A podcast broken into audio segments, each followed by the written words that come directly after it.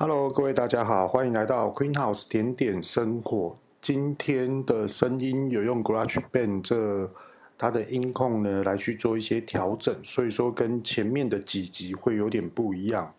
那是这样子的，就是前几天呃大家都中秋节烤肉，那我们这边呢就有几个好朋友呢就一起在我们家楼下就一起烤肉，就一起讨论，就是有关于就是 YouTube 未来的发展啊，还有一些。譬如说，现在很流行的 Postcast，那 Postcast 它的细节，就譬如说调音、调整，然后什么样的麦克风不错，这些等等的，我们都是一边烤肉一边喝酒一边在边聊。那当然也是在讨论一些，就是接下来的网络行销，还有现在目前就是呃很多人在规划明年度的行销方式，那就是很多的话题都在这。周围一直游走，也就一边烤肉，一边休闲，一边聊工作、聊市场，有关于行销这一个涵盖面。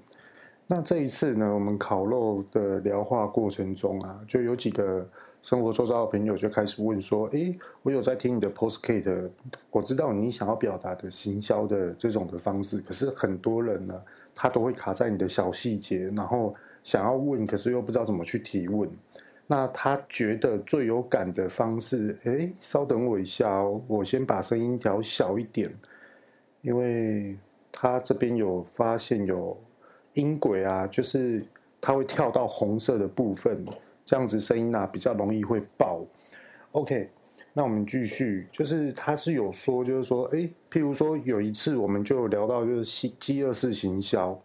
那他又说，为什么饥饿式行销是不对的？他希望就是，哎，你可以再更详细的去讲。我觉得这样子会是听众想要听的一个话题。那当然呢，我们是没有对稿的，就是把他所提出来的一些的需求跟诉求，然后告诉我，然后希望，那我这边就整理一下，然后就来跟大家聊一下饥饿式行销它的优点跟缺点，跟它的市场的需求。或者是说呢，跟一般就是正规的公司，他们的行销跟商品布局的方式，跟所谓我们很多店家所讲的饥饿式行销又有什么样的差异化？那首先呢，我这边有做了一些功课，我先来聊一下，就是说正规的公司他们在呃准备要把商品布局在这个市场，全部所有的行销方式跟一些的。定位他们到底是怎么去设定的？我们再回来讲饥饿式行销的差异化。正常的公司啊，他们第一个他们会先对于就是商品的功能，也就是说他们会先去看一下，就是说，哎，这个市场的需求到底是什么？那我们要设定什么样的商品来导入这个市场，提供顾客这个需求？这是顾名思义，这是一定要的。那再来就是。商品出来了，那就是要一个品牌，然后给它一个冠名。那这个品牌我们要怎么去布局？那其实品牌最终的布局就是它的价值。那很多人都会认为说，哦，价值就是跟品牌联联系上。那其实在这几年，其实品牌它并不是被绑在，譬如说，哦，我今天就戴森，哦，戴森我们想的就是吸尘器。那其实现在有很多，就连戴森都变了。比如说，我现在想要戴森，你可能想要吹风机，你可能想要电风扇。OK，那其实我们来聊星巴克。星巴克它是咖啡，可是他们又觉得说啊，它是一个文艺的咖啡哦，它是一个设计风格、硬体设计风格的一个咖啡厅。所以说，很多人都说，虽然贵，可是呢，我们偶尔去喝一下，哎，犒赏一下自己。很多人都会这么去思考。所以说，很多的大型公司对于品牌，他们会往这个最新的一个方向去做。那当然啦，品牌出来的商品有了，接下来又是什么呢？就是包装。那其实包装就是要符合你的品牌的全部所有的定位风格走向。那其实，在设计的这个的涵盖面里面啊，很多人都会认为就是，其实这是设计人啊。就像我最近也是一直每天都一直在 Photoshop 里面，就说人家所谓讲的 PS，一直在设计全部所有的很多的标签等等等之类的。那也是在想说，嗯，公司它到底要走哪一种风格？那其实很多都没有明确的一个指导，所以说你的风格就是要多做几种，然后给你的顾客或是你的老板来去做挑选跟筛选。可是包装设计真的是非常非常的重要。那再来最后一个就是服务，服务它是依顾客的需求为导向来去提供给顾客的这种的方便性，还是说一个心里面上的感应，就是顾客感觉到你有尊重到我，诶，你这个品牌比较特别，诶，你这个品牌定时就连圣诞节都会有优惠，所以说我就会想要来找你，这些等等之类的。好，那我们再来讲另外一个涵盖面，就是通路，正规的公司有关于通路。不好意思哈，喉咙有点卡卡的。其实通路啊，它是这样的，就是你的销售方式，或者是说，有些人他喜欢在百货通路，有些人喜欢在网络的购物商城，那有些人呢，他可能手头上比较有实力，他就开始放经销，然后就开始开了很多很多的店。那有关于经销这个部分，未来再去跟大家讲一下，就是说，诶，为什么有些的店呢，它布局的很快，而且马上就可以开了好多间？那当然啦，如果说你的店非常多的话，比如说一个城市，比如说台南市你开了三间，台中你开了五间，台北你开了八间，像这种的规模的话，这就是要考量到公司的库存的能力咯。这个库存也是一门学问。非常非常的重要。那再来就是生产的地点，有些贸易商他是直接跟呃这个总公司直接叫货，一次就进一年度的或是一季的货。那有些公司呢，就是呃定时的叫货或是定时的生产，这一批准备销售完了之后，马上制作第二批。其实往往都是这样的，生产地点啊，跟你销售的通路，跟你销售的方式是不一样的哦。那现在有比较特别，是因为网络的渠道非常非常的活跃。那很多有关于，比如说我是总公司，我今天放给，呃，比如说高雄的经销商。那其实如果我今天总公司又开始制作网络平台的话，其实这样子是抢生意的哦。就是你的经销商会说，诶，为什么你的网络不要分布给，比如说高雄区域，就是高雄这边来去做服务？这样子，我们经销商也赚不到钱啊，或是代理商也赚不到钱啊，是不是有这个可能性？这是有的哦，很多都是因为这样子而起一些小争执。那在这边跟大家聊一下，就是说，吼，它这个有方式可以解决的，可是这个不在今天的话题内容内。那我跟大家聊一下，就是说，如果今天是总公司，他开始制作网站，他开始去做一些网络，比如说虾皮、PC Home 等等之类的购物平台开始上架，那到底这些的经销商或是代理商，他们到底要怎么做呢？其实这个方式呢是可以去好好去做沟通的。那最普遍的做法就是，例如说今天的客人呢，他是在高雄购买，那如果说今天客人他因为在购买的过程中，比如说商品延后抵达。或者是说客人想要退换货，或者是说客人买错了，那直接就把客人带到高雄的代理商或是经销商，直接由他们来去做服务。那他们服务是不是也是？哎，那为什么总公司丢这个 case 给我们，而且我们又没有获利？所以说总公司呢，你就要放一点，比如说一些机制的红利呢，去给这个代理商，这些等等之类的。那其实。这个是很常见的，我只是说一个代理商的部分哦。像非常多的饮料店、摇摇饮料店，他们也开始在做一些宅配的规划，或是物流，或是第三方外送平台，其实往往都会遇到这些事情。OK，那我们再来讲第三个涵盖面，就是价格。价格是非常重要的。我们刚刚有讲到第一个就是功能嘛，就是一个品牌即将要开始，一定要有商品。那它的商品的功能又是什么呢？才能去导向于市场需求？那其实它这个的道理跟价格是息息相关的，因为有时候价格你定得太高，请问客人他什么时候会来买？他只会久久买一次。虽然说他知道你的商品非常好，他但是呢，他终究在买的时候很怪，他知道你的商品很好，那他就会去买别的品牌，就是他心里面可以接受的。这种的价格很多都是这样子，所以说呢，有关于价格啊，这边我是简单的说明几样，就是活动的优惠或是 VIP 的折扣，这两点是非常重要的，因为每一个品牌的客人，每一个店家的客人都是非常非常宝贵的哦。包含在网络上每一个的流量都是非常非常的珍贵的哦，而且是越来越贵。好，那如果说你觉得啊，我一定，我觉得活动优惠或是 VIP 折扣还是不够，那你也可以开放信用卡刷卡优惠，对不对？你这样子大家就哦好，那我刷卡，反正有优惠，我又便宜，然后信用卡公司又可以帮我记账，一举两得。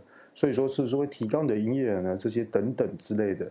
那当然了，这也是有关于行销的方式。所以说我把这个话题呢延后再来聊。那还有一个就是有关于代理商或是总公司总代理的这个部分啊，其实往往都会遇到一个定价。那其实，在定价，譬如说，呃，我们都知道，在美国买车很便宜，可能一台 Toyota，呃，它可能三四十万就买得到。可是，在台湾偏偏就是比较贵，尤其是台湾买的这种的进口车呢，可能就是你又超过了三百多万，你要扣车子税什么之类的这些。所以说，有时候在代理品牌进来的时候啊，定价是非常非常重要的。而且，通常我们在做一些国际的博览会的展览，就是台湾的世贸展的意思哈。比如说，哦，我今天去国外参展，我今天去日本好了。那我看到日本这个商品不错，那台湾人去，他想要把它代理进来。其实每一个国家都这样，都会第一个先观察它的商品，然后再来就是看它的定价。那定价是真的非常非常重要，而且它是很深奥的，因为这个东西台湾有没有？如果有的话，那你的定价是不是有优势？那会可不可能会冲出它这个的活药的一个量？量体出来，那再来就品牌的定价，就是这个品牌到底进来台湾，就台湾人到底知不知道？或者说我只要轻松的做一个行销，台湾台湾人就可以知道这些等等的，也就也就是说，商品的定价跟品牌的定价这两者是不是符合你在这个的台湾地区，或是你在做这个职场地区的一个的竞争性，这是很重要的。OK。那就有关于，我们就来聊一下最后一个涵盖面，就是行销。其实行销啊，就是以正当的一个大型公司来讲的话，他们所谓他们不会去管一些什么，我今天要找谁怎么样，他们永远看的就是来今年的行销计划方向在于哪里。第二个呢，好，行销规划，OK，谁要做，谁负责什么，谁负责什么。好，包装设计，OK，定价，OK，好，那网络行销谁负责？哪一个团队负责？又或者是说呢？哦，电视媒体、公关媒体这些谁负责？其实他们都是分配出去的哈。那当然里面也是有业务，因为其实业务要根据跟网络的行销的涵盖面是挂在一起的，是这样。所以说未来的业务啊，它会在台湾会是变得一另外一种的。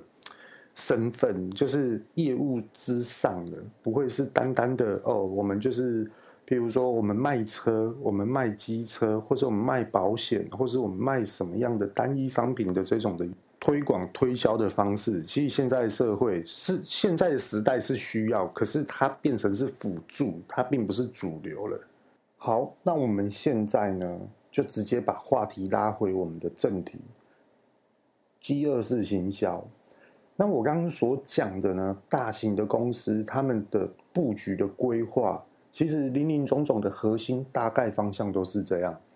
那如果我今天在大型公司，我突然一个行销人员直接在一个专案汇报上面说，那我们用饥饿式行销，其实往往你讲这句话是会被打枪的，而且会马上呢就是被劈头的那种，他们是不会去接受饥饿式行销。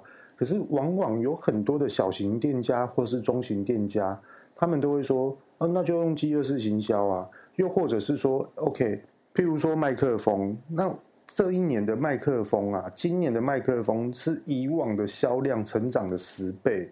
那因为 Podcast 它一直在盛行，它一直在成长。有那也有一些就是譬如说，哦，我们今天是做 YouTube 的，或是一些电玩直播主的，他们也都需要这种的器材设备。”后来导致于就是这些的商品呢，非常非常的热卖。OK，那我们来去看哦，有些商品甚至于还买不到，还要再等。像我现在就是在等。OK，那他们这样子叫饥饿式行销吗？不是哦，No No，真的不是这样子的。他们是真的没有货，而且他们表明就说我们是代理商，我们现在已经跟美国已经在开始订货，准备进货这个部分，那他们都会讲的非常非常的清楚。那也有人呢，常常都是这样，就是说，OK，那我们今天假设说，今天拿 Queen House 来去做比喻好了，OK，我们今天呢，我们就做三十个，三十个卖完就没了，还是三百个卖完就没了，就不要了，就等下礼拜了。其实这样子就是很典型的饥饿式行销。那到底好不好呢？这就是我们的今天的重头戏，我们来分析给大家听。为什么要饥饿式行销？各位大家可以思考一下，或者是各位店家，为什么你要开放？你要去做饥饿式行销？那我在这边呢，我跟大家聊一下，就是说，其实饥饿式行销它背后主要的含义是什么？主要的目标就是我们要提高消费者的欲望，跟他的品牌需求，跟他的商品需求，就是要提高消费者的欲望。顾名思义，最终目标就是这样。所以说，我们决定了用饥饿式行销吗？不觉得怪怪的吗？因为饥饿式行销，第一个它没有量体，第二个你没有办法分配布局到很多的通路市场。呃，我聊一个，举个例子，非常有感觉。最近台湾非常火热的，譬如说吐司，吐司有很多人就说，呃，我今天一天生条生产五百条就没有了，所以说大家都一窝蜂的就直接去买。那也有人呢，一定有人就是买不到，然后到最后说啊，今天不要买，那我们下次再去买哦，下次买，啊，不然我们去买别间，反正对啊，我只是要吃吐司。其实往往都会这样子，因为台湾的市场，它现在目前只有两千三百万人口，甚至于还在减少最高的目标值。那很多人饥饿式行销是从哪一个国家来的？是从日本来的。各位大家知道吗？我们先来聊一下日本的职场。在日本啊，他们的人口有破亿哦。各位大家知道吗？所以说，在一个人口非常密集跟多的一个国家或是一个地区环境之下，有呃，譬如说拉面，譬如说一些糕点、一些吐司、一些伴手礼这些等等，在日本都是非常热卖。我不知道大家有没有去过。呃，我相信很多人有去过日本，可是你们没有看过那种日本超级红的、超级 power 的这种的品牌的伴手礼店。他们在，比如说东京车站，他们在排队。我我不知道大家有没有看过这种景象，我跟大家介介绍一下，解释一下。我有一次去日本呢，我跟莫妮卡还有。去日本的东京车站，那我们看到呢，有一个夹心饼，那夹心饼那时候在大日本啊是非常红的。那我们那时候看就想说，哎，哦，这个好多人在排队哦，那我们也来排，因为它就是一个一个空地，然后设一个临时的专柜，就是一个基本的装潢。那我们那时候就想说，哎，那我们就从这边开始排队。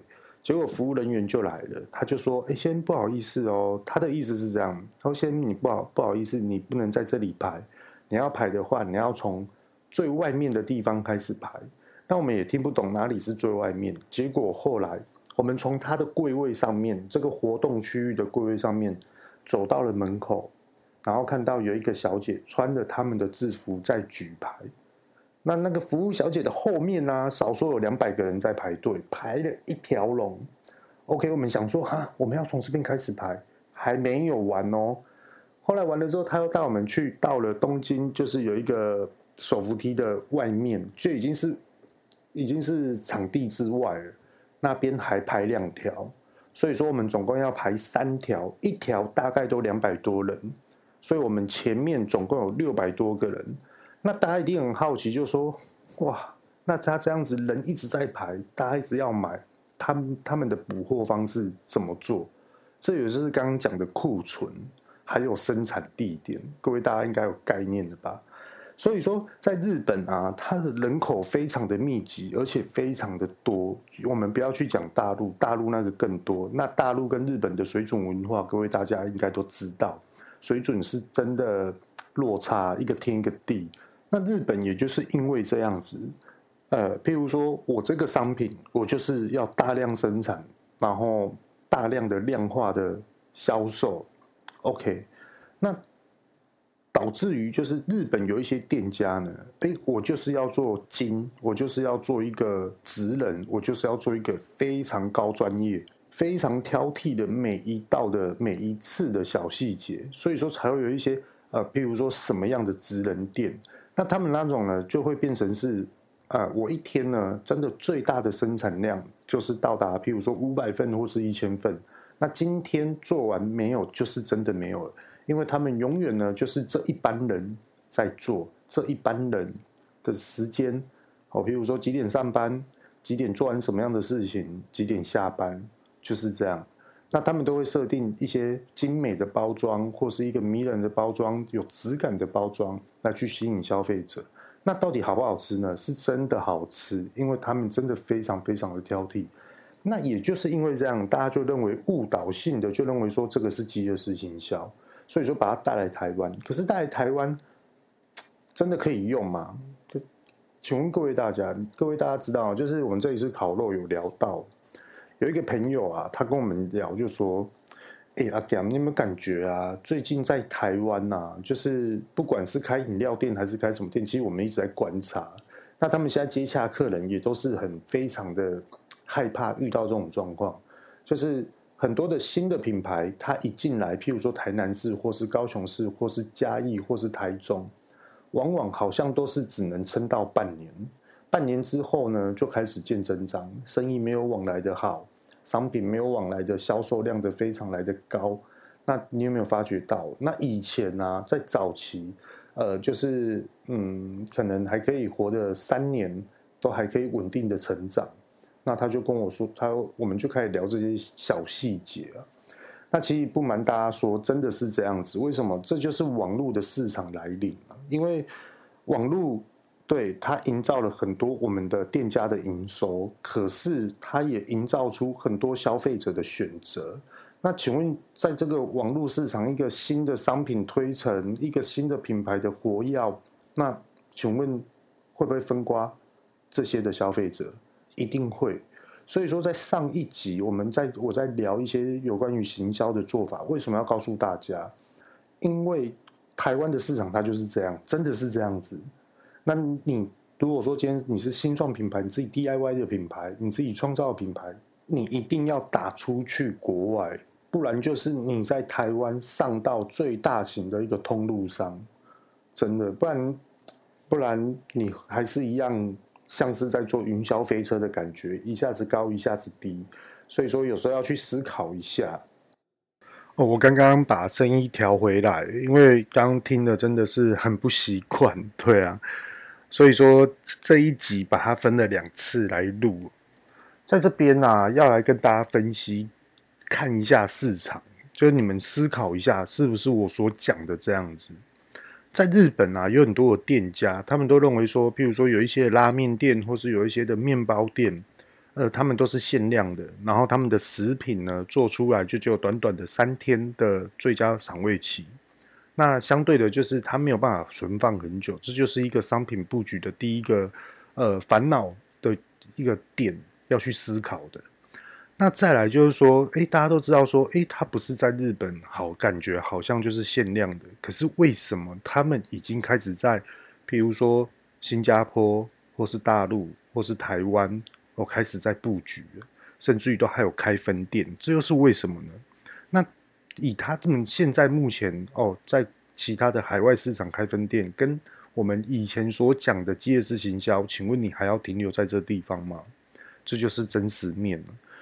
另外一点就是饥饿式行销，它可以带给你的量有多少？那再另外一点就是饥饿式行销，它带给你的获利又是多少？这是一个经营者一定要去思考的一个问题，这是非常严肃的问题哦。呃，举个例子，在很久很久，我忘记是哪一集，我有聊到，曾经有跟一个日呃大陆一个连锁的一个饮料店的品牌一个董事长在那边聊天，他们总共有三个董事长，那也是从台湾起家出去外面开的，那他们很有经营的头脑跟策略跟方向，也懂得就是哎怎么样去做一个商品布局。那那时候也是因为夏味豆酥，他想要哎，我们提供制作代工的角色来去供应给他。那那时候我们就聊到一个非常重要的一个话题。第一个，我们是纯手工，然后他就很纳闷的看着我们。第二个呢，他认为我们是限量商品，就是饥饿式行销。那他觉得不可以这样子做，因为每一款商品都一定要量化，你不可能客人要买你不给他买，不可能啊！尤其是在大陆市场，你今天不给他买，他就不会来买。那在台湾也是也有这种人，对啊。那好，我们现在就来聊一下他讲的内容哦。他说，现在的市场啊，我看台湾有很多人都主打手工手工，可是所谓的手工真的是好吗？第一个，因为纯手工是不是人的手就要下去触摸？那在触摸，请请问有几个人会摸到？跟有几个人会重复的摸到几次？他一直在思考这件事情。那如果说以 ISO 二二零零零或是 HACCP，他们都一定有制作一个泵表。